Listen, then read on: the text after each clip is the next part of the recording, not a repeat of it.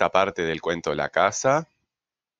Temas, datos y fuentes, es decir, que vamos apuntando los temas de qué es lo que se habla, los datos, la información que se da sobre esos temas, la fuente, de dónde proviene la información y organizamos temas, datos y fuentes en esquemas, ¿verdad?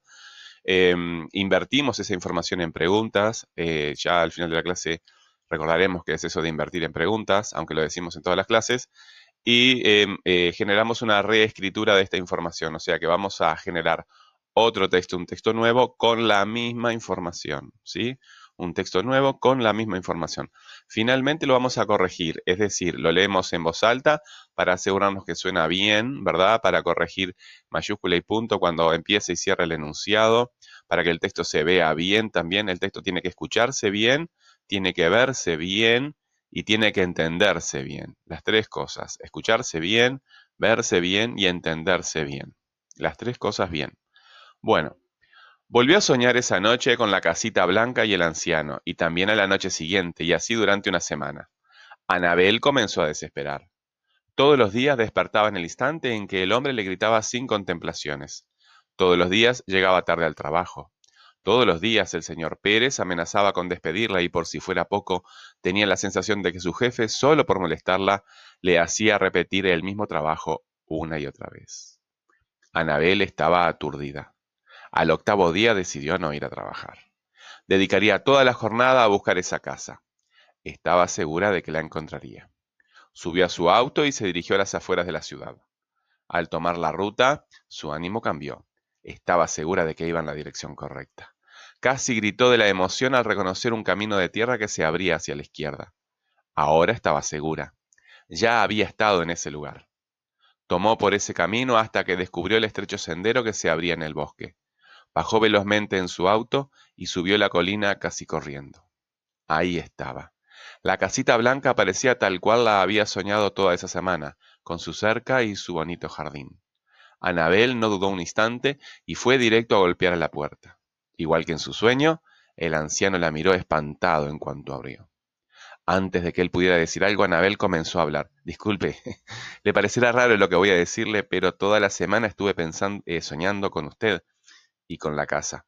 Creo que ya nos conocemos, ¿verdad? Usted la había puesto en venta y yo vine a verla para... Lo siento, lo siento, la interrumpió el anciano. Ya no está en venta. No, se desilusionó Anabel. ¿Puedo preguntarle por qué? Porque hace un mes vino a verla una joven con la ilusión de comprarla y se la iba a vender. Pero tuvo la desgracia de tener un accidente al salir de aquí porque... Ay, estaba muy apurada por llegar a su trabajo. Desde entonces, su fantasma no ha dejado de molestarme. Oh, se sorprendió ella. ¿Un fantasma? bueno, este, yo no creo en fantasmas. Pues deberías, acotó el anciano. ¿Por qué lo dice? preguntó extrañada Anabel. Porque ese fantasma eres tú, respondió el anciano mientras cerraba la puerta. Fin. Este, este fue el cuento de la casa. El autor, ¿se acuerdan? Eh, datos de la fuente, que también se llaman metadatos. No son los únicos metadatos que hay, pero son metadatos. Eh, Pablo Cortazo es el autor. El título del libro de donde se extrae el cuento es Los mejores cuentos de fantasmas. Primera edición Buenos Aires. la editorial es Arte Gráfico Editorial Argentino y fue publicado en el 2008. Actividad. Bien, eh, uno, hace el esquema indicando temas, datos y fuentes. ¿sí? Dos, invierte la información en preguntas. Recuerda que las preguntas tienen interrogativo y verbo. Tres, reescribe el fragmento usando la información de tu esquema. Reescribe el fragmento usando la información de tu esquema. Cuatro, lee el texto en voz alta asegurándote que suene bien. Debes corregir la puntuación y la ortografía. ¿Sí? Cuando tomes información de una fuente, debes apuntar, en el caso de los libros, autor, eh, año de publicación, título, editorial y país o ciudad. En el caso de las páginas web, el autor, la página, la fecha de publicación y la fecha en la que tú visitaste esa página. ¿Mm? El consejo que siempre les doy, es bueno razonar con otros para entender la tarea. Pide a alguien cercano que te acompañe. Así se aprende mejor, mucho mejor.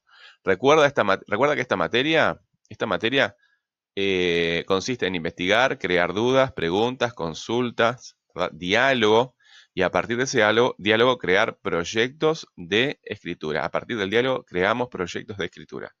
Bueno, muy bien, chiquilines. Eh, nos comunicamos por la plataforma CREA, por este, el correo que ustedes conocen y este, también ahora que estamos este, viéndonos con algunos en el aula, en el aula. Es la forma más natural de, de comunicarnos. ¿sí? Que pasen bien. Les mando un saludo.